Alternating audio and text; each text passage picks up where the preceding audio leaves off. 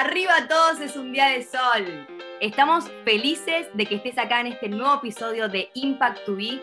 Prepárate para recibir una dosis de inspiración power, tips y secretos de una heroína o de un héroe oculto para desbloquear lo que nos frena y alcanzar nuestro máximo potencial. Comencemos, de una buena vez por todas, a vivir la vida a nuestra fucking manera. Bueno, Andrea, muchísimas gracias por estar acá. Ya estuvimos ahí haciendo una intro, pero te quiero agradecer nuevamente por tomarte el tiempo y estar acá para contar el viaje de la heroína de Andrea. Así que te voy a presentar para la gente que no te conoce y después arrancamos con las preguntitas. Andrea, el mensaje más revelador de la mujer que nos acompaña hoy es el cuerpo sí importa. Importa porque es el vehículo que nos permite vivir la vida en su total plenitud. Mujer empoderada y que empodera. Estudió nutrición, fitness, la metodología de gimnasia HIT, biología del metabolismo humano, ayuno intermitente y coaching. Se transformó y ahora transforma vidas. De sufrir con la alimentación a creadora de un método propio, reina. Reeducación interna y natural mediante el cual ayuda a miles de mujeres a sentirse libres y seguras en su propio cuerpo. En pocas palabras, Andrea empodera y enseña a mujeres a vivir en armonía con su cuerpo a través del amor propio, la alimentación consciente y el ejercicio físico. Acompáñanos y prepárate para romper esquemas. Bienvenida, bienvenida. Bueno, bueno, pedazo de presentación, la verdad que ha sido a gusto. Me has dejado las expectativas ahí arriba, me encanta.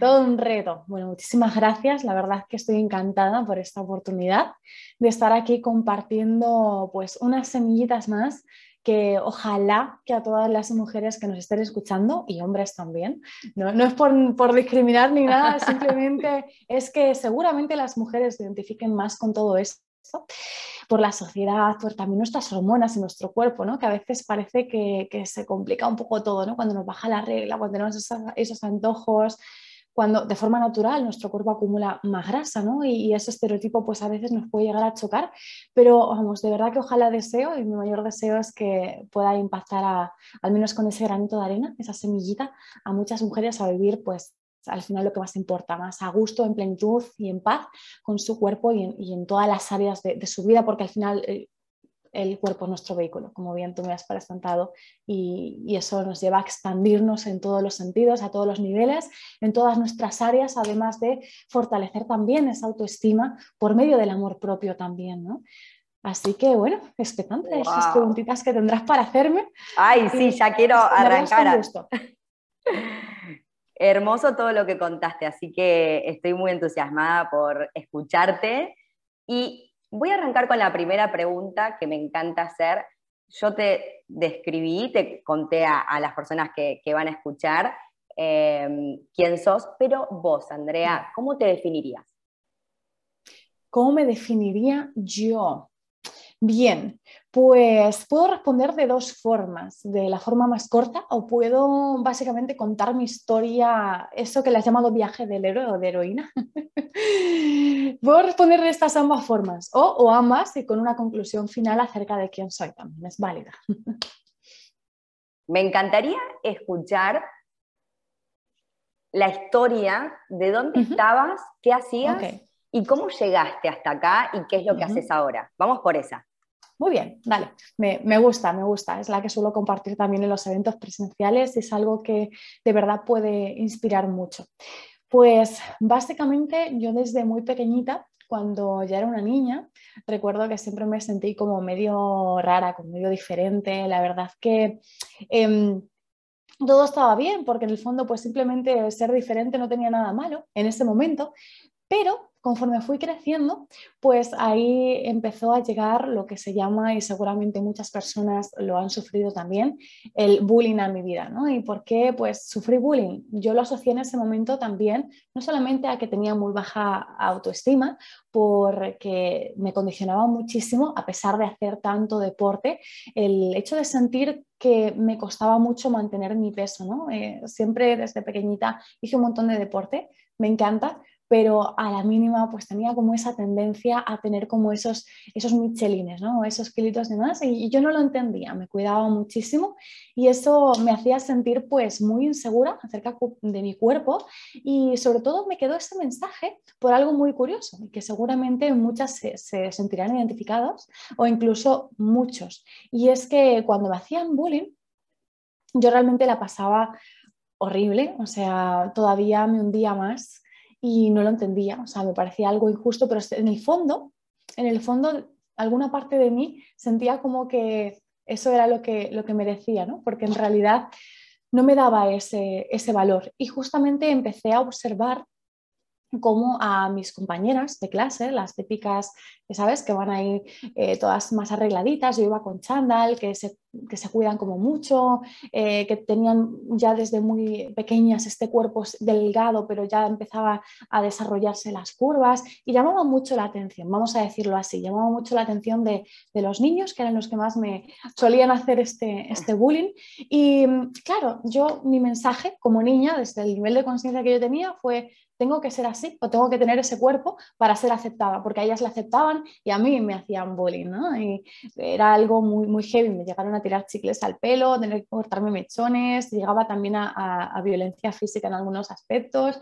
y realmente pues fue terrible esa época. Y ahí empezó, ahí empezó mi obsesión con la comida, con la alimentación, con entender, eh, con no saber qué le pasaba a mi cuerpo y ahí me encerré en entender los nutrientes, incluso llegó un momento que estaba tan obsesionada que contaba todas las calorías, esto no se lo recomiendo a nadie, chicas o chicos, pero contaba todo lo que comía y, y claro, lo hacía desde, desde ese lugar, desde no me amo, no me gusta mi cuerpo y necesito cambiarlo. Y eso me llevó a obsesionarme durante muchos, muchos, muchos años.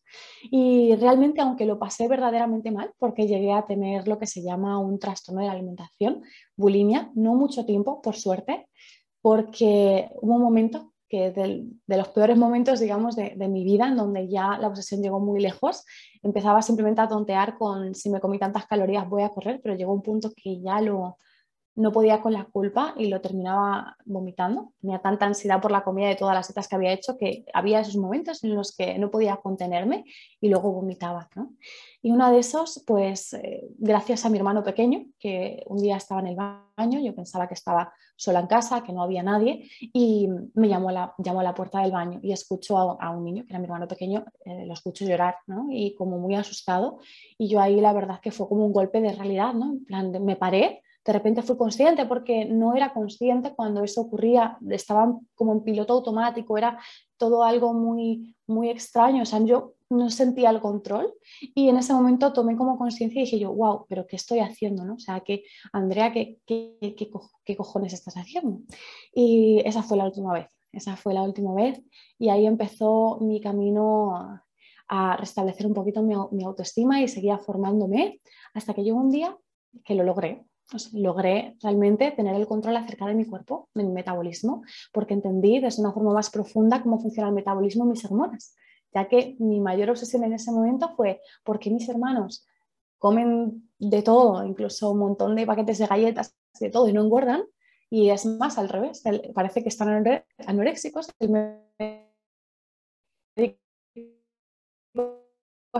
hasta les manda dietas para engordar y, y, llorar todo el metabolismo, cómo, cómo, funciona, el estar en mejor forma física. Y, aparentemente, bueno, pues sentía un montón de energía, un montón de, autoestima, todo era increíble, conseguí mi primera pareja estable durante un montón de tiempo, estuvimos como casi cuatro años y bueno, pues ahí fue el mayor aprendizaje en mi vida, ahí sí, en donde un día pues mi pareja me, me deja, se va a otro país, aparte se va con otra mujer y yo caí en lo más profundo, ¿no? A nivel da igual, o sea, a nivel físicamente yo me sentía una diva, pero ahí me di cuenta que mi problema no era, no lo solucionaba el yo verme más o menos bonita delante del espejo, que siempre tenemos nuestros días, ¿no? sino que realmente mi problema es que no me quería y no sabía estar sola. Pasé por una depresión de meses en donde dejé incluso de comer porque no me apetecía hacer nada y ahí fue cuando ese llamado de atención, de atención hey, tienes que trabajar en ti esto no solo tiene que ver con lo, superficial, esto va mucho más allá. Entonces ahí fue cuando empecé a formarme en coaching con Tino Fernández, que justamente se formó y fue el primer coach que, que trabajó para Anthony Robbins de habla hispana. Es un crack para quien conozca el mundo del coaching. Y empecé a ir a eventos, empecé a leer libros, a trabajar en mí y fue ahí que la verdad me quedó ese aprendizaje más poderoso en mi vida y es que lo que realmente importa y esa semilla que hace florecer todo lo demás es el amor propio. Y realmente cuando tú te amas, ahí vas a empezar a cuidar tu cuerpo desde el amor, no desde ese rechazo. Y fue cuando, pues a día de hoy, oye, eso me permitió, y todas esas experiencias doy gracias porque eso me permitió hoy ayudar a, a, cientos de mujeres, incluso haber impactado ya a miles con talleres tanto online incluso como presenciales. Así que pues muy feliz y agradecida de haber pasado por todo eso, porque en base a la experiencia y en base a esa formación hoy me permite vivir mi propósito de vida.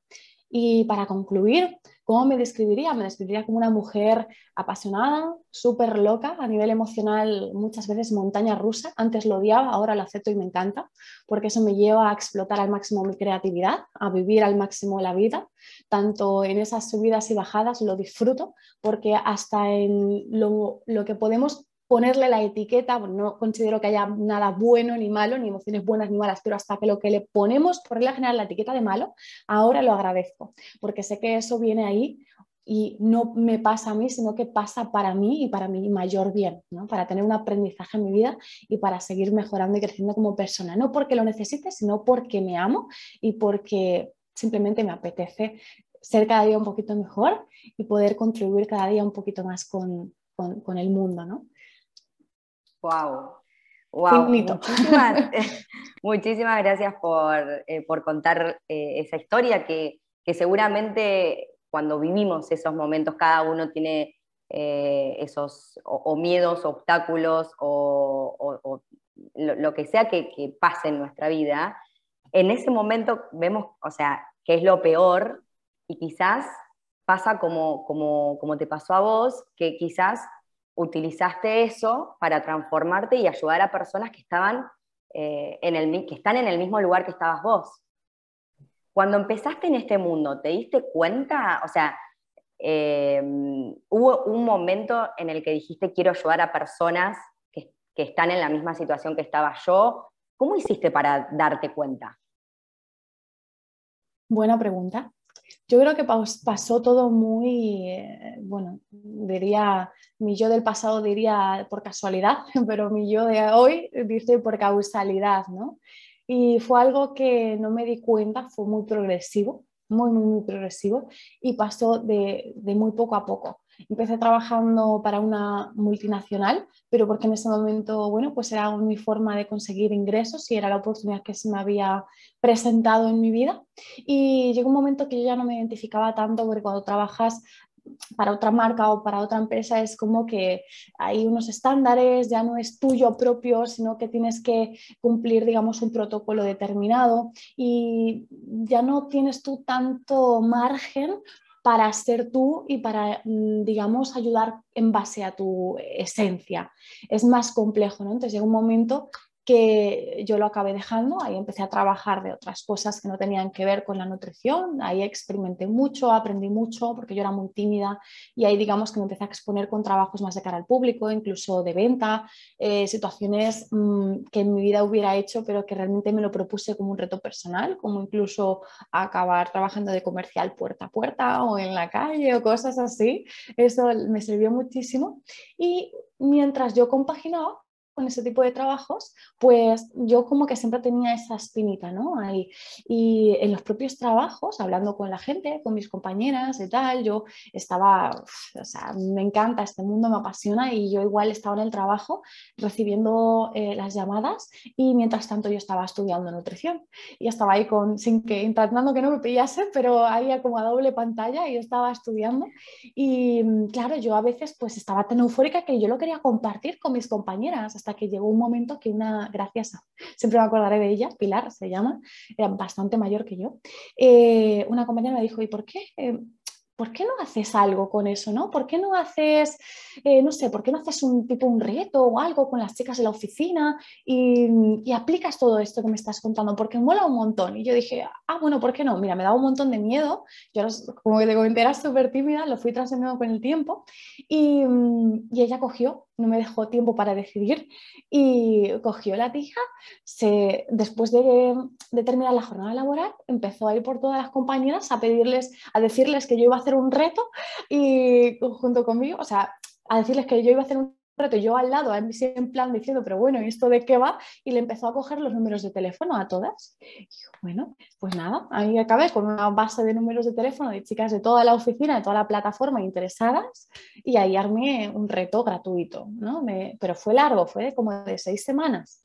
Y ahí hubo unos resultados flipantes, tan flipantes que fue como, yo tengo que seguir haciendo esto. O sea, realmente fue la primera vez que, yo empecé a sentir esa sensación tan bonita, que es de las más bonitas que conozco, de sentir que realmente has ayudado a una persona y que por una parte, que al final el cambio lo hace la persona. Yo siempre lo digo, cuando me dan las gracias y me dicen, me has cambiado la vida, yo te digo, no, te la has cambiado tú, ¿no? Pero el poder aportar esa semillita, ese granito de arena, o eso que quizá en ese momento esa persona no está viendo, o es una herramienta que son herramientas que no tiene, y ver cómo su vida cambia, eso es magia. Eso para mí es mágico y ahí empezó todo. A partir de ahí empecé a darle un poquito más, cada vez más, cada vez más, compaginando con trabajo, hasta que llegó la bendita cuarentena y ahí fue como estuve en ERTE, 100% le di a esto, bueno, eh, como, claro, estabas en ERTE, cobrabas igual el tema del ERTE, pero desde casa, yo entonces estaba segura, estaba tranquila y ahí hice mis primeros lanzamientos con inversión en publicidad y todo, me salió genial, increíble. Cuando yo volví al trabajo, estuve dos semanas, no, ni una semana, que no te digo, no llegué ni a una semana y ya era como ese sentimiento de este no es mi sitio, esto yo no lo quiero para mí y ahí lo dejé. Y ahí empecé a darle 100% hasta el día de, hoy. Yo creo que ¿Cuándo fue que lo dejaste? pero sí. ¿Hace cuánto que lo... Sí. Pues eh, te digo, después de la cuarentena, ahora sí he hecho cuentas. Em, la cuarentena nos cuadró en marzo del año de hace dos años, ¿puede ser? Sí, puede ser, me parece que sí. es, como un tiempo que, no sabe, ¿viste? como que pasó mucho tiempo. Se como congelado, sí, sí, a la vez. Como, pues yo creo que sobre estas fechas igual yo, hará dos años seguramente. Wow. O igual no llega, pero no, no llega, casi, pero casi dos años. ¿Y cómo te, eh, cómo te sentías antes de dar ese paso? ¿Qué emoción tenías? ¿Tenías miedo? ¿Estabas segura? ¿Sabías lo que te ibas a encontrar? ¿Veías la luz eh, al fondo del túnel? ¿Cómo superaste? O sea, si, tenías miedo, ¿cómo lo superaste? Bueno, pues eh, obviamente estaba cagada. Yo no sé si, si, mm, si conoces las necesidades emocionales básicas humanas, que cada son, son seis, cada uno pues lo que nos diferencia es que algunos lo tienen más pronunciadas que otros, y hay una necesidad que es la necesidad de control y seguridad. Esto que va relacionado a tener tu sueldo fijo, tu, tu casa, tu lugar, esto que se, esta necesidad que se satisface cuando tú sabes lo que va a pasar ¿no? y tienes una previsión, estás segura, sabes que te va a entrar ese dinero a final de mes, sabes que Mira, yo tengo esa necesidad muy alta. Entonces, claro, en ese momento esto se puede cambiar, pero yo estaba yendo en contra, luego lo aprendí más adelante, ¿no? Pero, o sea, no que lo aprendí, sino que lo integré, porque esto como que ya lo sabía, pero no lo identifiqué hasta dentro de, hasta hace relativamente poco. Y ahí, claro, lo pasaba muy mal a nivel emocional, tenía mucho miedo, estaba cagada, la mente me saboteaba un montón, un montón de veces. Me siguió saboteando la mente más de un año, a veces me sigue saboteando. Antes era mucho peor, cada vez lo trasciendo más, cada vez es más sencillo, cada vez em, pues es más fluido todo. ¿Y cómo lo superé? Pues eh, te diré, ¿cómo lo superé? Planteándome realmente cada vez que estaba como que yo sentía como esa inseguridad, como que empezaba a entrar en una crisis emocional de, esta presión que me daba en el pecho, de no saber lo que voy a facturar, que me traía por el camino de la amargura en ese momento, pues yo ahí pensaba, mi acto seguido, mi, mi automatismo era incluso pensar en la opción de volver a conseguir un trabajo, porque para mí era fácil. Para mí era muy fácil, yo en menos de una semana tenía trabajo, esto fue así toda mi vida, desde que empecé a trabajar, siempre. Em, entonces, ahí el chip cambió y, lo trascendí, digamos, cuando se me pasaba eso por la cabeza y me veía incluso en el, en el, automatismo de coger el móvil para entrar en las plataformas de búsqueda de trabajo y yo ahí es como que me veía a mí misma desde fuera y me decía, pero tú, ¿qué estás haciendo? ¿En serio que quieres volver a esa vida? Entonces ahí aparecía lo que es la palanca del dolor. realmente cuando lo veía fríamente decía, vamos a ver, hay dos dolores que tienes que, hay dos opciones y dos dolores que puedes trascender. El dolor de volver a, pasar por un trabajo y pues hacer lo que hacías antes que no te llena o trascender ese esfuerzo y esa incertidumbre que también en parte es un dolor, pero que te va a llevar a un placer mucho mayor, a una recompensa mucho mayor. No, tanto una recompensa, sino que te va a llevar realmente a una realidad que quieres vivir y que tú eliges y que tú decides y que yo decidía y en base a lo que yo siento, ¿no? Y ahí fue cuando, pues eso, yo diría que es lo que me dio a trascender fue esa palanca del dolor, porque actuamos o persiguiendo el placer o evitando el dolor, en verme a mí en esa situación de nuevo de volver a, a trabajar. Para mí era como, no, no, no, esto ya, esto no lo tolero más puse ese límite. Eso, eh, tenía muy claro que no lo quería para mí. Entonces tenía muy claro que era algo que formaba parte del proceso y que, que iba a trascender tarde o temprano. Por eso seguí insistiendo. No fue fácil. Como te dije hoy en día, a veces puede llegar a salir, las cosas no, no se trascienden de la noche a la mañana, es un proceso que siempre se puede mejorar, pero a mí es lo que más me sirvió realmente, ser consciente de, de qué es lo que quería y, qué es lo que no quería, que parece algo básico, pero muchas veces nos, por creencias limitantes, por miedos, pues nos aferramos a lo ya conocido. Espectacular. ¿Y tenías ese miedo porque tenías esa incertidumbre de no saber cuánto ibas a facturar? Generalmente iba por ese lado. Sí, sí, sí, sí, era esa incertidumbre de, no saber cuánto iba a facturar, de no saber si iba a poder eh, em, pagarme la comida, que no sabía ese, ese, miedo de que si iba a invertir en un lanzamiento y si salía mal y perdía el dinero, eh, miedos relacionados a, eso. ¿no? Luego más adelante me di cuenta eh, de que venían de un montón de creencias limitantes con el dinero y bueno, ya otros temas más que trabajé a nivel personal y por eso hoy en día lo vivo de una forma mucho más fluida y tengo confianza y el dinero llega a mí sin esfuerzo. Eh, totalmente, iba por ahí. Me encanta. Y hablando de, encontrar la pasión o de actuar con o sin miedo, ¿sí? Muchas veces cuando damos ese paso de salir de la zona de confort y todas esas, eh, em, como la necesidad de la seguridad, la necesidad de, esas, esas, necesidades básicas del ser humano, como vos dijiste, em, ¿cuáles crees que, que son los obstáculos más conocidos y normales, por así decirlo, que tienen las personas para dar ese paso a lo desconocido que quieren hacer, pero quizás los frena algo. ¿Qué decís que los frena? ¿Cuáles son los obstáculos más comunes a la hora de lanzarte a vivir de tu pasión o propósito de vida? Eso es lo que... Puedes llegar a hacer o hacer algo que querés hacer. Algo diferente. Algo diferente. Salir como de, Salir como de esa zona de confort.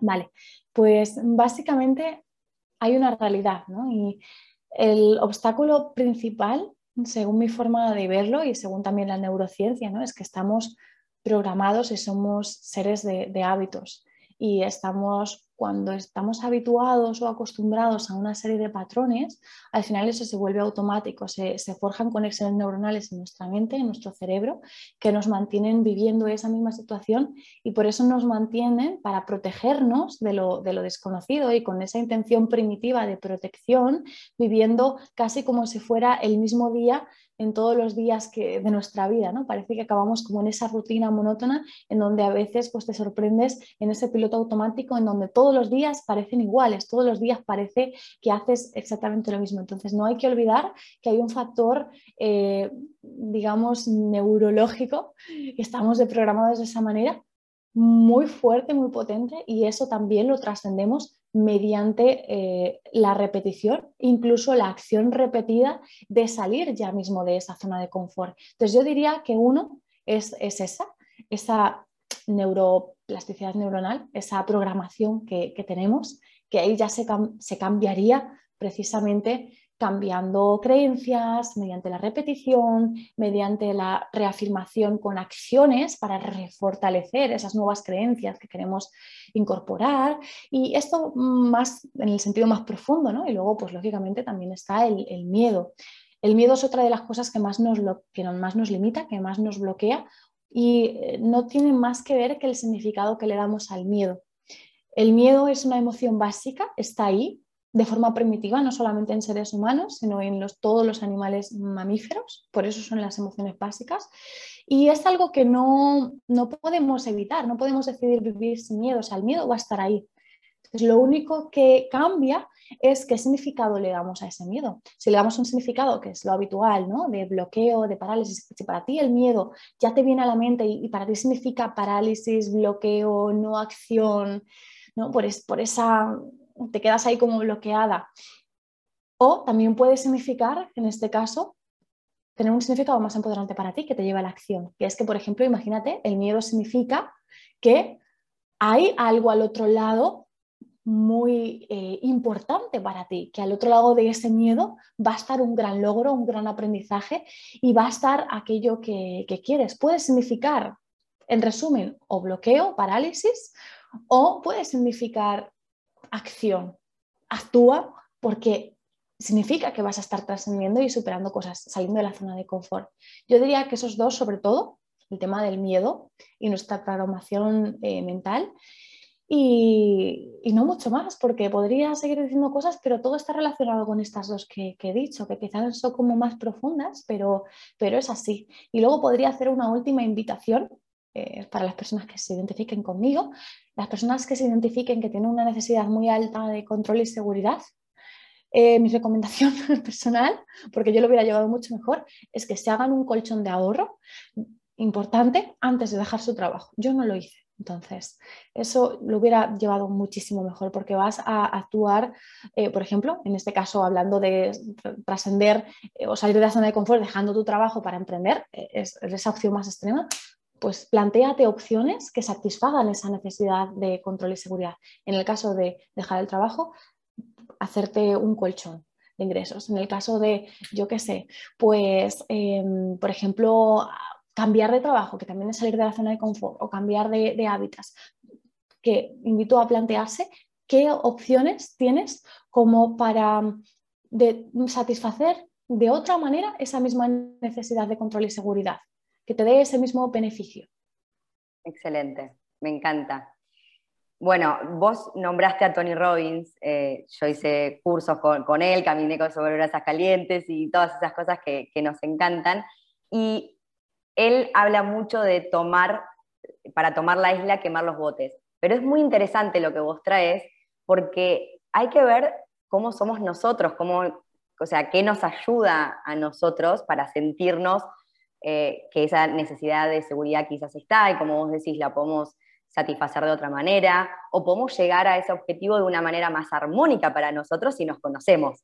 Eh, así que está buenísimo, buenísimo esa invitación, porque también creo que a veces queremos modelar a, a alguien que seguimos o que nos inspira y te dice, ok, hay que hacer esto, esto y esto. Y muchas veces eso funcionó para esa persona, pero no sé si tanto para nosotros. Está buenísimo el consejo y, está buena la invitación de, ver que también tenemos otras opciones y no necesariamente tenemos que hacer a raja tabla todo lo que escuchamos, ¿sí? Como que introspección, conocernos y, ver qué nos tira más. Está buenísimo. Eso es lo primero y para mí, pues de nuevo, forma parte del amor propio, ¿no? Eh, para tener ese amor propio, pues hace falta ese conocimiento y realmente también aceptarse en el momento en el que estamos ya mismo tal y como somos, ¿no? Y saber adaptar, pues, mediante ese autoconocimiento esas necesidades y realmente sí podemos modelar una estrategia, pero siempre adaptada a nuestra esencia. Esto lo dijo también seguramente mucho eh, Rodri en esa entrevista que me hicisteis. Me encanta, me encanta. Y ahora te, te hago otra pregunta. Para vos, el fracaso, ¿qué es? Pues para mí el fracaso antes, lógicamente, pues como todo el mundo seguramente, era sentirme eh, fatal, sentirme que no era suficiente. Antes el fracaso para mí era lo peor, ¿no? Hacer las cosas, significaba hacer las cosas mal, el no ser suficiente. Ahora mismo como dije algo parecido al principio, para mí el fracaso forma parte, para mí es un escalón más hacia el éxito, forma parte de cualquier cosa que queramos conseguir en la vida. Cuando queremos mejorar en algún área, conseguir em, ir a por, un, a por un sueño, a por un objetivo y estamos cambiando cosas, va a haber que enfrentarnos a, esa, a salir de esa zona de confort. Y dentro de salir de la zona de confort, como nos estamos metiendo en terreno desconocido y, aunque no nos metamos en terreno desconocido, siempre vamos a cometer errores. El ser humano no es perfecto, ¿no? Entonces, el fracaso para mí es aprendizaje, para mí es un escalón más hacia el éxito. Sin fracaso, directamente no hay éxito. Por lo tanto, a mí el fracaso hoy he integrado que me acerca hacia lo que quiero, hacia mis objetivos, que me acerca a vivir la vida que, que deseo y que simplemente es un aprendizaje más, es un paso más y ya está. Genial. ¿Y cuál fue tu mayor o mejor fracaso, que, el que más enseñanzas te dejó? El fracaso que más enseñanzas me dejó. Hmm. Buena pregunta. Uf, podría decir un montón, pero vamos, vamos a filtrar por uno. Yo sé que si esta relación de pareja no se hubiera terminado como se terminó y no me hubiera dolido tanto y no hubiera sido eh, ese fracaso tan grande para mí en ese momento, no sería la persona que, soy. Soy una persona totalmente diferente antes de esta relación a después de esta relación. Por eso incluso hasta, hasta, hasta él me lo tiene dicho, ¿no? O sea, que, que, que flipa y alucina con todo lo que, con donde estoy ahora. Y yo en realidad pienso que eso para mí tuvo muchísimos aprendizajes, porque fue el darme cuenta de eso último que te comenté cuando contaba mi historia, de que lo más importante es el amor propio.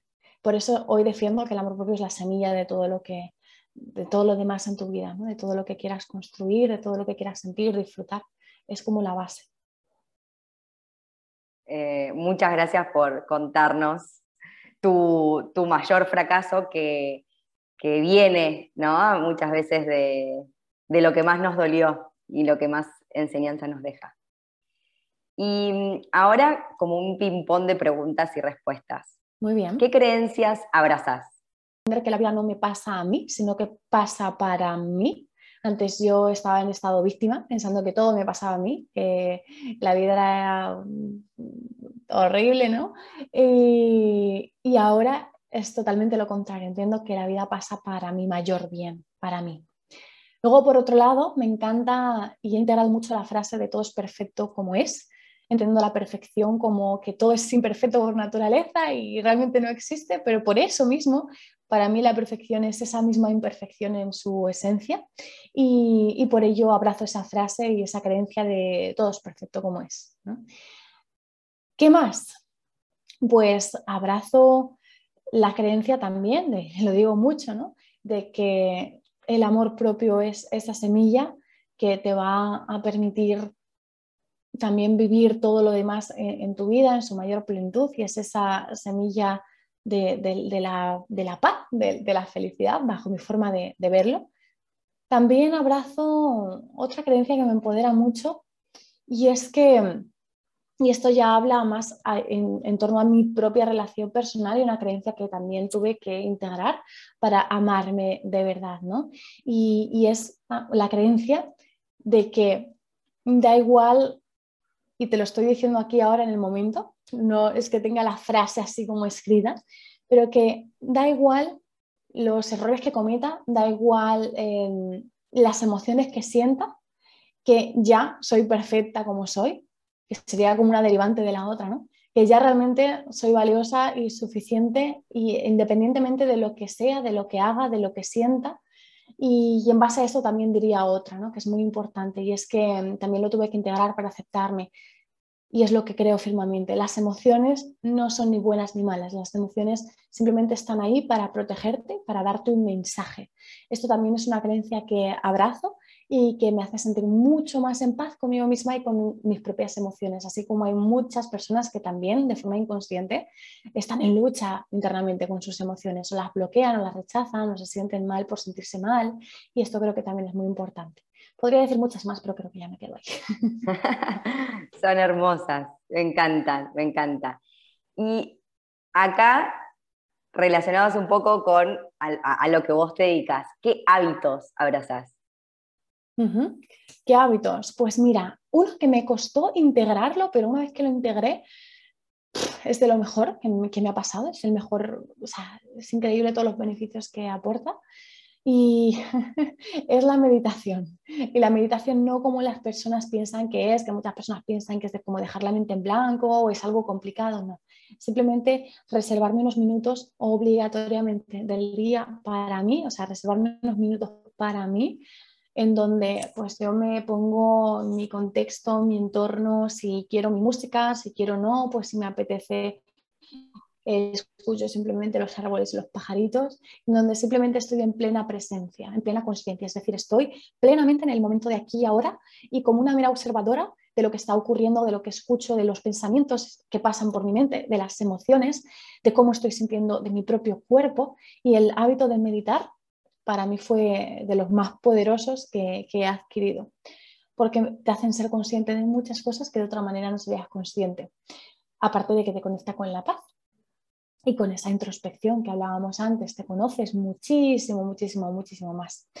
¿Qué más? El ejercicio físico para mí es em, ya, mira, para mí realmente es más importante el ejercicio físico por los beneficios que me da a nivel emocional, psicológico y mental, que incluso a nivel de productividad y memoria y todo esto, que incluso los beneficios físicos. O sea, para mí es más potente, lo digo de verdad, a nivel, lo que me reporta los beneficios a nivel psicológicos, emocionales y, a nivel incluso hasta de productividad y memoria, que lo que tiene que ver con el, con el propio cuerpo, digamos. Y es que es mi medicina, es eso que me hace sentirme con energía, sí, físicamente, como para moverme, para sentirme fuerte, para eh, reafirmar que soy salud, que soy poderosa, sino que también me permite el estar más, eh, con más pensamientos positivos que negativos, eso está demostrado científicamente. Es eh, de hecho más potente que cualquier antidepresivo o que cualquier trabajo a nivel psiquiátrico o psicológico que pueda tener una persona. De verdad, esto es muy poderoso y para mí eh, es de los mejores hábitos. ¿Qué más? La alimentación, lógicamente consciente. Y es que yo no lo, no lo veo ya como, como, una dieta. Antes sí que creí mucho las dietas y hice muchísimas, pero ahora pues para mí es mi filosofía, que es simplemente ser consciente de lo que comes, ser consciente de qué necesita tu cuerpo para dárselo por medio de la alimentación y saber de una forma simple y sencilla cómo distinguirlos, ¿no? ¿Qué tienes que darle? Y realmente es muy simple cuando, cuando lo entiendes. Para mí ese es otro hábito fundamental, la alimentación consciente, porque también te va a alejar, te va a mantener lejos a la enfermedad, es una forma de prevenir un montón de enfermedades súper potentes, ya no solamente por eh, la apariencia física, y te vas a sentir con mucha más energía. De nuevo también influye en nuestros pensamientos, en cómo nos sentimos, en las emociones. Yo antes estaba enferma continuamente y ahora gracias a eso es que es súper raro cuando me pongo enferma. Y de nuevo podría decir más, pero esos son los tres más, más potentes, diría yo. Muchas gracias por compartir esos hábitos. Ahora te hago una pregunta conectada a las emociones. Recién hace un ratito me hablaste de emociones y de permitir sentir las emociones, ¿sí? No rechazarlas, no bloquearlas. ¿A vos te pasa que a veces te sentís desanimada o perdida o alguna emoción que antes quizás hubieses rechazado? ¿Y qué haces cuando pasa eso? Ok, primeramente, sí pasa, cada vez menos, muchísimo menos. O sea, si yo me comparo con yo adolescente, soy otra persona, como, como comenté antes, pero sí pasa, porque no, no podemos pretender estar siempre felices y contentos. Eh, quien diga que siempre está feliz y contento ojo, ¿eh? mi, percepción, creo que tiene, o sea, miente, porque es que en algún momento nos hemos sentido mal o bajos de ánimo o desmotivados o enfadados o tristes o lo que quieras. Entonces, sí pasa, pocas veces, muchas menos que antes y cuando pasa. Primero, porque antes trataba de gestionarlo muy rápidamente. Una vez que yo aprendí, yo le llamo la trampa de la gestión emocional. Cuando yo aprendí a gestionar mis emociones y cuando yo aprendí herramientas muy potentes de gestión emocional para cambiar tu emoción así, en un clic, hay una herramienta de hecho que se llama la triada emocional que sirve para esto, yo la aplicaba porque en ese momento era como, no, a mí me interesa eh, emociones de alta vibración que me permitan estar productiva, que me permitan seguir actuando, me, permitan seguir creciendo y, y, así las cambiaba. ¿Qué me ocurría? Que cuando las cambiaba así de golpe, me daba cuenta de que luego entraba en un periodo de dos semanas, tres, el tiempo que durara hasta que yo no la aceptase esa, esa emoción, donde estaba como en un estado de bloqueo. Por algún motivo yo no entendía lo que me pasaba, pero estaba bloqueada.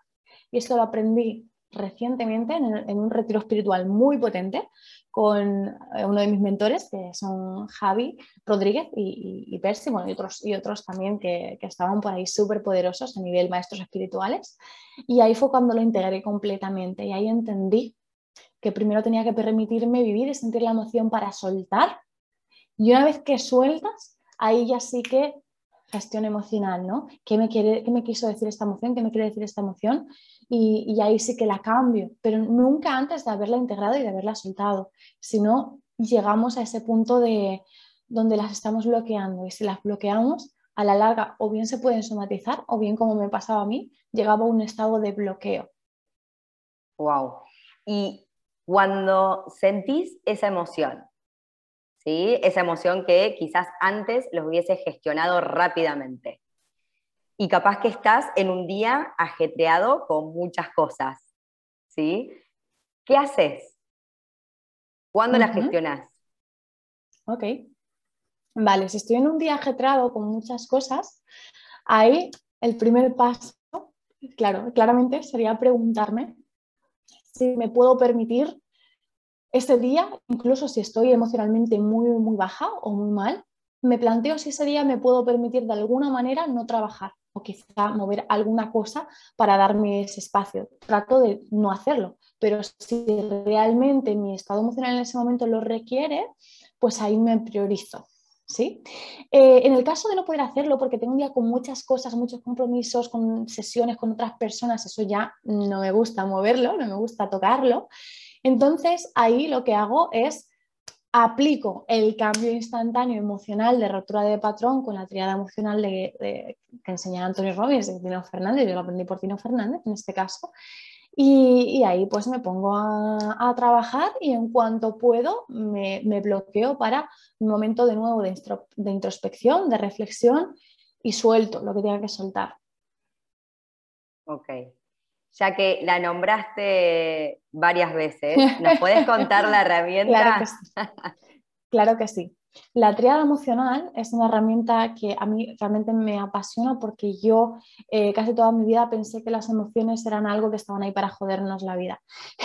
yo pensaba que las emociones como que venían, que tú no tenías control absoluto de ellas, yo no sentía ningún tipo de control sobre ellas, entonces yo pensaba que eso no se podía gestionar ni controlar de ninguna forma, que estaban ahí, punto, que era lo que había, lo que me tocaba sentir.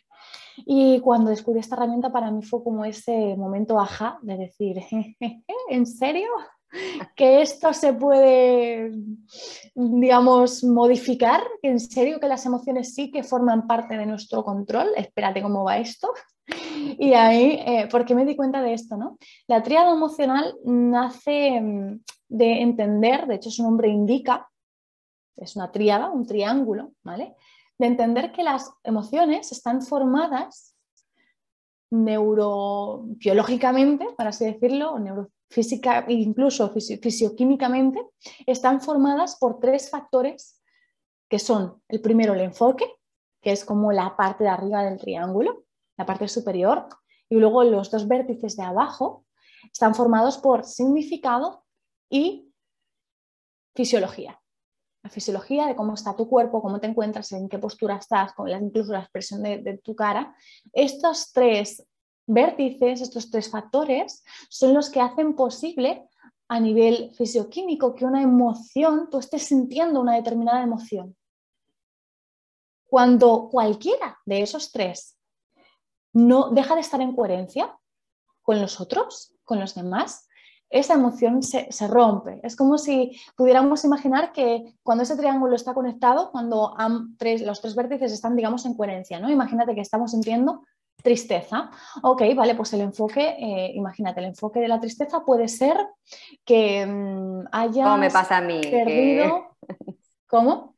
Que todo me, pasa, a mí, que eh, ver eso que nos molestó, eso, el enfoque en lo negativo, por así decirlo. Exacto. Por ejemplo, eh, em, has perdido el trabajo. Pues a mí me ha pasado veces, pues perdí el trabajo, ok, ese es el enfoque el que yo perdí el trabajo, la pérdida del trabajo es una, es una pérdida, una pérdida nos, nos provoca esa emoción de tristeza. El significado que le damos va acerca de qué significa para ti haber perdido el trabajo. significa inseguridad, significa fracaso, significa que no valgo para nada, significa que ahora no voy a poder pagar las facturas, todo eso significa pero puede ser un significado diferente. Si el significado de perder un trabajo fuese un, ah, ahora tengo una oportunidad excelente para conseguir uno mejor, es que ese no era para mí, pues ya la emoción cambiaría, solo con eso. Pero vamos a ir a otra, otra más fácil, que yo siempre eh, enseño, cuando enseño la tríada, este concepto de tríada emocional, a romper, empezar rompiéndolo por esta parte, en el caso de que tengamos que hacerlo de forma repentina y automática, ¿no? que es la fisiología. Que cuando sentimos una emoción, por ejemplo, tristeza, estamos tristes, cabizbajas, llorando, fatal, y de repente viene el típico amigo o amiga, la típica persona que seguramente a la mayor parte se le viene a la mente, ¿no? Una persona así, que a la mínima pues te hace reír a carcajadas que no lo puedes controlar o que hay algo que de repente te, saca, te, te hace reír y da igual que estés llorando y que estés en el día más triste de tu vida, pero de repente te ríes y sonríes cuando tú sonríes, cambia tu fisiología.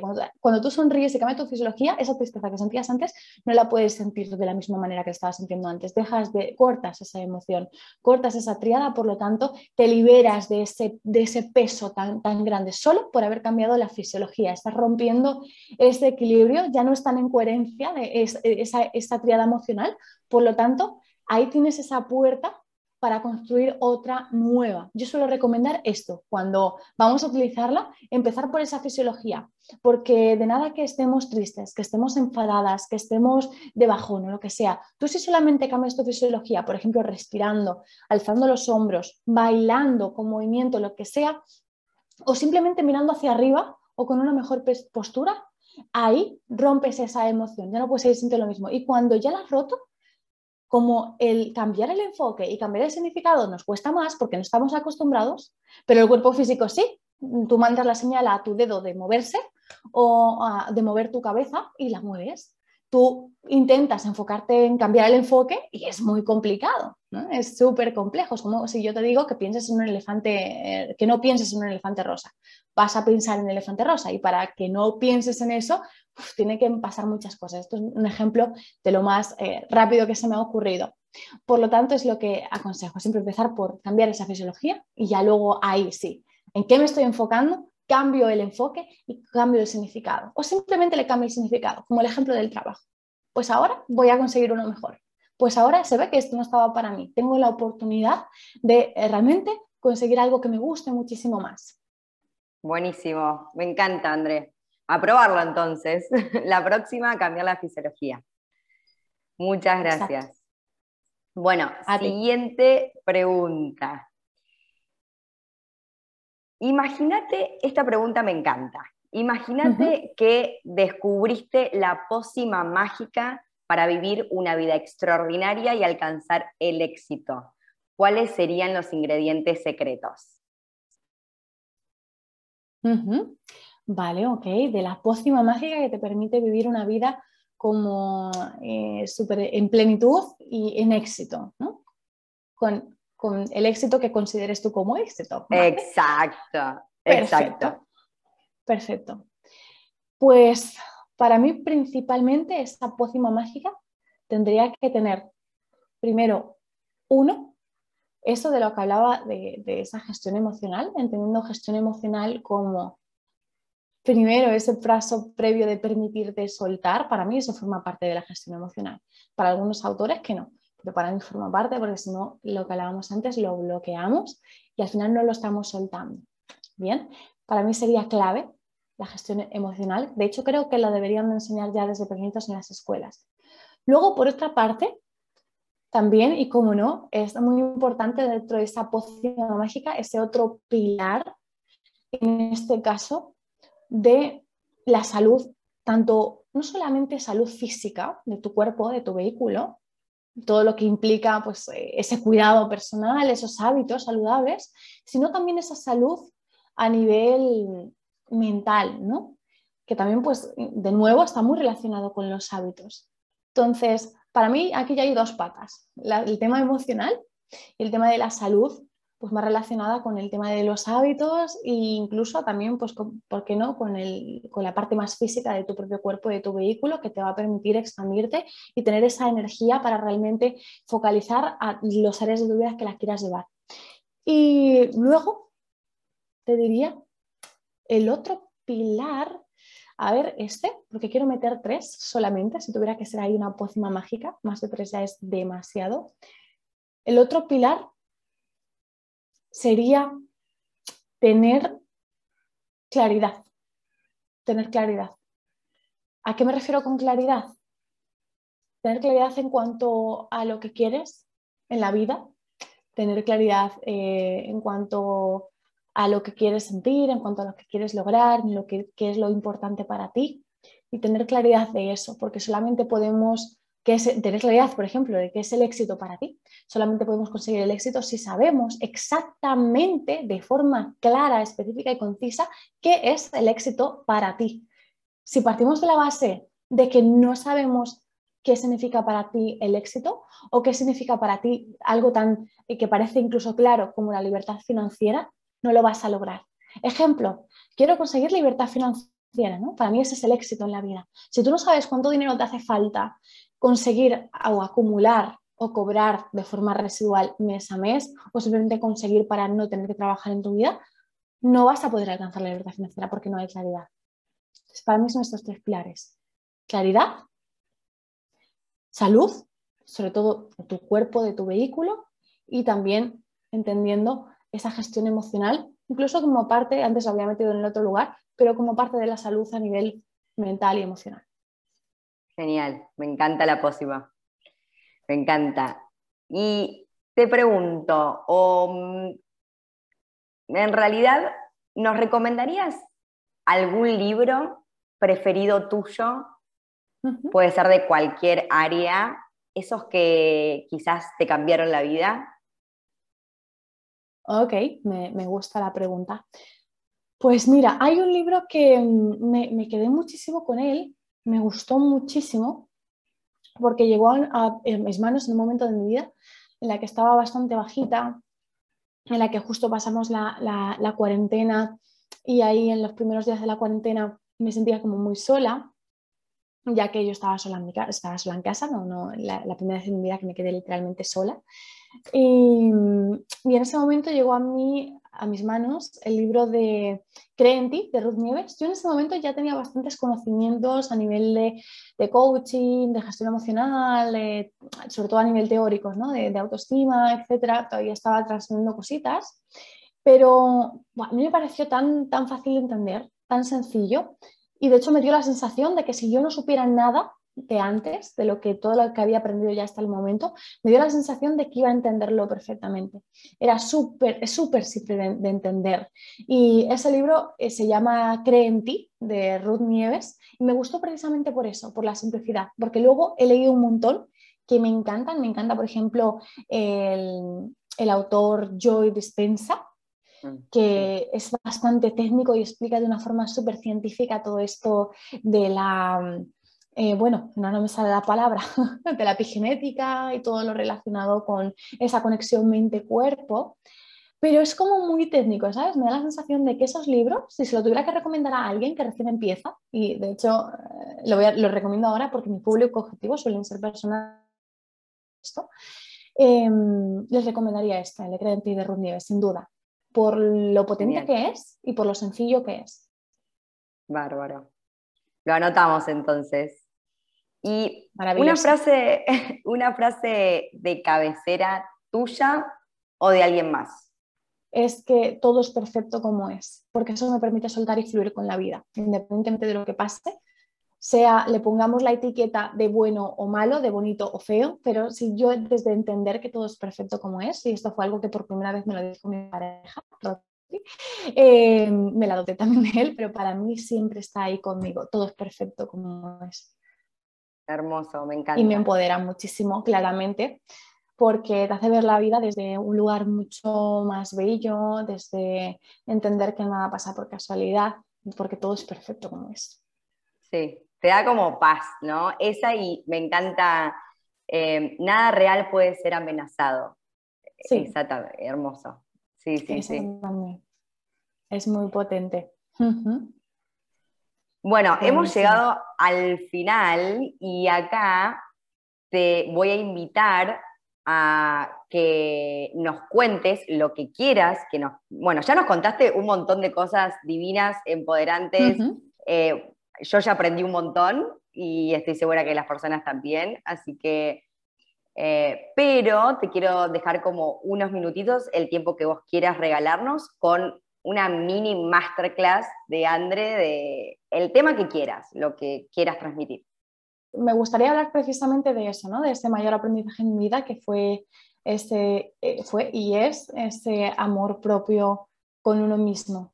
Y es que básicamente para mí el amor propio es tener esa capacidad de ya en el momento presente, desde ya, desde ahora, sin necesitar nada, absolutamente nada más, ser capaz de aceptarte, reconocerte tal y como eres y de valorarte tal y como eres ahora mismo en el momento presente. Que sí, que todos tenemos nuestras virtudes y defectos, aceptar incluso también nuestros defectos, aceptar nuestras virtudes y valorarlas, aunque podamos mejorar, porque siempre vamos a poder mejorar cosas. Hay personas que no se sienten bien si hay algo que tienen que mejorar, porque es como que, ay, puedo ser mejor, puedo ser mejor, pero desde ya, desde ya, desde ya, entender que igual que todo es perfecto como es, que tú eres perfecta tal y como eres, o si me escucha un hombre, que también él es perfecto tal y como es. ¿no? Y primeramente, para mí el amor propio nace de ahí, de ese primer paso de aceptación. Para poder aceptarnos es necesario también conocernos. Y voy a dar pues nada, unas claves básicas que para mí suelo compartir o que son básicas para fortalecer eh, este amor propio. ¿no? Primeramente para fortalecerlo es necesario saber que, como bien dije, tenemos que aceptarnos y para aceptarnos necesitamos conocernos. Es decir, tener este conocimiento acerca de ti mismo o acerca de ti misma tener esta introspección, esta frase introspectiva de realmente saber qué es lo que quieres en la vida, saber qué es lo que te vibra, saber qué es lo que te gusta, qué es lo que disfrutas haciendo, qué es lo, cuáles son aquellas cosas, aquellas actividades que te hacen sentir paz, que te hacen sentir amor, que te hacen sentir todo eso bonito que te gusta sentir. Es saber con qué personas te gusta pasar el tiempo, con quiénes personas no te gusta pasar el tiempo, ¿Qué, eh, ¿Cuáles son las cosas que te vibran? ¿Qué objetivos tienes en la vida? ¿Qué es lo que, ¿A qué es lo que aspiras? Si te gusta más una vida de, pues, por ejemplo, con un trabajo, o prefieres ser trabajador o prefieres ser emprendedor realmente, porque hay personas que lo hacen por inercia, ¿no? Saber, conocerte realmente, incluso conocer cuáles son tus virtudes, porque muchas veces no las vemos. Y hay mucha gente, con la mayor parte de mis alumnas, de verdad que yo les pregunto cuando hacemos un ejercicio que, es pues, poner varias cosas sobre ti mismo, en este caso poner como varias columnas. Eh, una es de cositas a mejorar o por así llamarle, sí, cositas a mejorar, podemos decirle. Y la otra columna de las virtudes. Suelen poner muchos más defectos o cosas a mejorar que virtudes también porque trabajo con, personas con más trabajo que hacer, digamos, a nivel de autoestima, ¿no? Pero ahí sí que invito a que analices realmente cuáles son tus dones, qué es lo que realmente se te da bien de forma natural, qué es lo que realmente fluyes con ello. Eh, cuáles son esos aspectos de ti, de tu personalidad, incluso hasta de tu cuerpo, ¿no? Porque muchas veces nos enfocamos en que mi nariz no me gusta o mis piernas no me gustan, o es que mi abdomen, o es que... Pero sin embargo, sí que hay partes de nuestro cuerpo que hasta incluso no, nos gustan, nos agradan, o, pero no nos enfocamos ahí, porque nuestra, la mente humana está preparada eh, para enfocarnos en lo negativo, digamos. A no ser que lo trabajemos, también esto tiene mucho que ver con nuestra genética. Y una vez que ya sepas, tengas este conocimiento acerca de lo que te gusta, de lo que quieres conseguir, acerca de cuáles son tus virtudes, cuáles son tus eh, cosas y asuntos que quieras mejorar todavía más, ¿no? Pues ahí ya empiezas a realmente, primero, marcarte objetivos, que en base a lo que realmente te importa en tu vida, en base a ese propósito, después de haber hecho ya esa previa introspección, ahí, en ese aspecto, en esas columnas de tus virtudes o tus dones y por otro lado lo que tienes que mejorar o digamos esos consideras defectos, pues ahí también invitaría a las personas a que tengan muy, muy, muy presente de forma de hecho diaria la columna de virtudes y de dones, que se lo reconozcan prácticamente a diario porque eso va a anclar de forma positiva y va a anclar em, en nuestra neuroplasticidad neuronal, digamos, aprovechándola a nuestro favor, lo va a anclar de forma inconsciente y tú ya te vas a reconocer como esa mujer o como esa persona eh, fuerte, de éxito, triunfadora, amable, que es amor, que es eh, cariñoso, cariñoso, que, que es creativo creativa, que realmente es todo eso lo vamos a tener siempre muy presente. Y la parte de cosas a mejorar o, todos esos defectos o imperfecciones que todos tenemos, porque partimos de la base que todo es imperfecto y por eso todo es perfecto como es, pues ahí planteate, ¿realmente esto necesitas mejorarlo para alcanzar lo que quieres en la vida? ¿O simplemente es algo que lo quieres mejorar porque tu madre te dijo no sé qué? ¿O porque tú en la sociedad está mal visto? O porque todo el mundo te dice que es que tienes que, yo qué sé, en mi caso, que tienes que sacarte el carnet de conducir porque ¿qué haces con 26 años sin carnet de conducir? Y cuando a ti en realidad no te apetece, no te vibra y no te hace falta en tu vida. Entonces, planteate si realmente en ti tiene un peso o no tiene un peso. Si en ti tiene un peso y realmente es algo que necesitas mejorar para conseguir lo que quieres en tu vida y para sentirte como quieres sentirte, que es lo más importante, sentirte bien con uno mismo, sentirte bien con la vida y en armonía, pues ahí sí, planteate cómo lo puedo mejorar. En base a cómo lo puedo mejorar, pues ahí ya eso va a formar parte de tu plan de acción, de, tu objetivo. Si no te afecta nada, olvídalo, acéptalo, intégralo. Ok, vale, soy así, perfecto, me amo y me reconozco tal y como soy. Cuando aceptamos esa parte de nosotros que no nos gusta o esa sombra es cuando realmente podemos aceptarnos en nuestra plenitud y ahí es cuando surge también el amor propio. Entendiendo que, de nuevo, nadie es perfecto y, y si nos cuesta este paso, invito siempre a visualizar esa persona o ese referente que para ti es alguien como súper admirable y, preguntarte, ¿no? ¿Tú, no crees que, que, hagamos esta introspección? ¿Realmente crees que esta persona que tanto admiras o que tanto te gusta y que tanto sigues y que tanto te gustaría ser como él o como ella no tiene defectos? Ahí la persona se va a dar cuenta de que, claro, tiene defectos. Entonces ahí te, sacas ese peso de encima de decir, joder, gente de éxito, gente que realmente admiro, que mm, para mí es un referente y que yo si me viera como él o como ella, me vería como lo mejor de mi vida, también tiene defecto. Entonces, ¿por qué, tú ¿por qué nos martirizamos a nosotros mismos por, todo, por esas cosas que todavía nos falta mejorar? No, ¿no? Todo el mundo los tiene y aceptarlo. Y no mucho más. O sea, podría, podría decir bastantes más cosas, pero ya solamente con esto haríamos un cambio muy, muy, muy grande. Y sí, voy a decir una tercera porque es importante y es el tiene que ver con todo esto de la autoestima. Esta segunda parte que hemos visto forma parte también de lo que es el autoconcepto. El autoconcepto forma parte del concepto que tienes o lo que tú crees acerca de ti mismo. Y esto, o de ti mismo o de ti misma. Y esto son creencias en realidad. Cositas como las que hemos dicho antes, el hacer estas columnas nos sirven para reafirmar creencias positivas empoderantes en nosotros y nos sirven para creencias limitantes, incluso pues transformarlas o, eh, o directamente aceptar lo que pues directamente no tenemos que mejorar, no somos buenos y aceptarlo como que no nos influye en nuestra vida y dejarlo como está.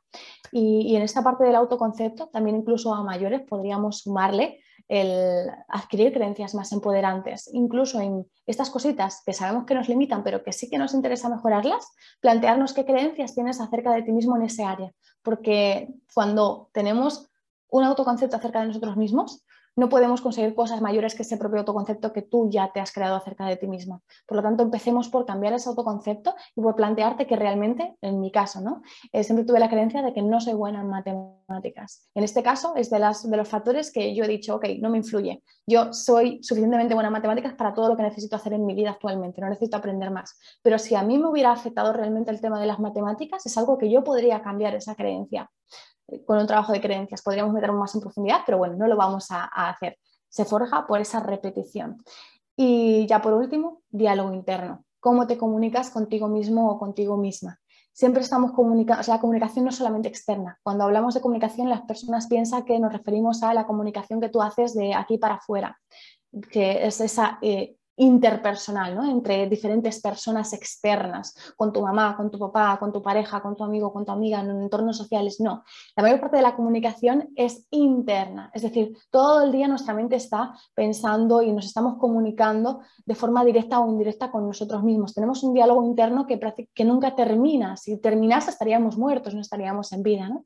Entonces, prestar atención a tu diálogo interno y ser consciente de qué palabras utilizas contigo mismo o contigo mismo, eso va a hacer cambiar completamente y radicalmente los resultados en nuestra vida. Porque muchas veces nos estamos hablando como a la persona o sea, como no lo hablaríamos ni a nuestro peor enemigo o enemiga, nos decimos cosas muy crueles, muy, muy crudas. Y cuando somos conscientes de eso es que podemos cambiarlo y que podemos cambiarlo por un lenguaje más empoderante. Es decir, ejemplos, pues em, de repente he cometido un error, en vez de martirizarnos de, ay, pero ¿por qué podía haber hecho esto mejor? Es que no lo hice, es que mira que soy tonta, mira que soy estúpida. Me, ha pasado mucho, seguramente muchas personas también. Eh, en vez de martirizarnos de esa manera, darnos con el látigo, pues ahí simplemente de nuevo, cambiar ese diálogo interno y, pensar cómo le hablarías a la persona que más amas. Háblate así también. Seguramente la persona que más amas, pues simplemente sería como, ok, vale, no pasa nada, te has equivocado, o sea, has, eh, entre comillas, eh, has cometido un error, como lo puede cometer cualquiera, entonces que analiza qué es lo que pudiste mejorar en este, en este caso, hiciste lo mejor que pudiste con los recursos que tenías,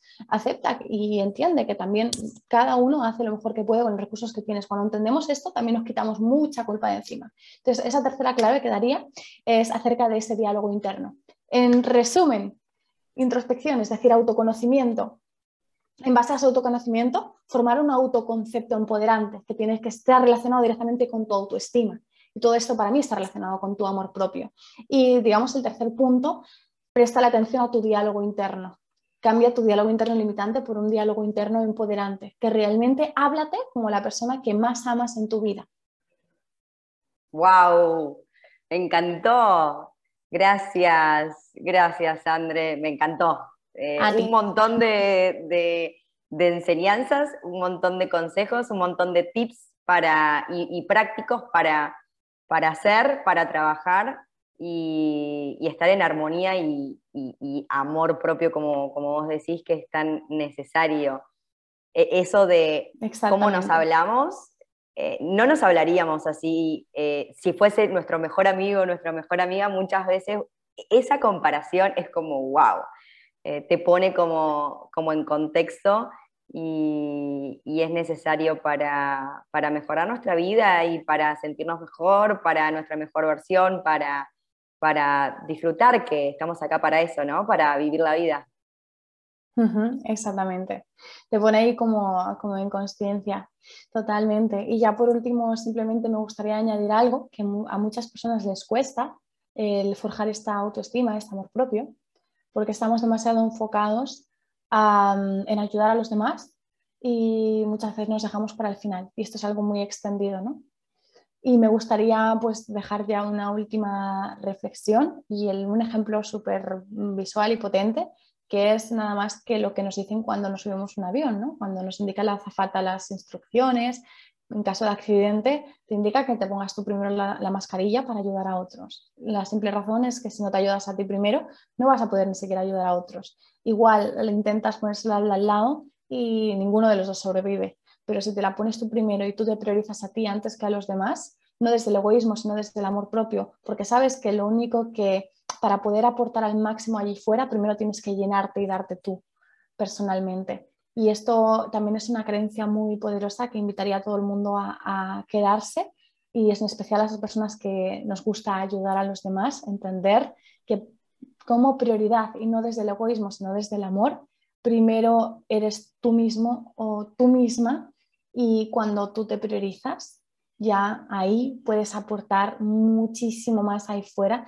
y puedes ser inspiración y puedes ser ejemplo y tienes también más recursos para dar.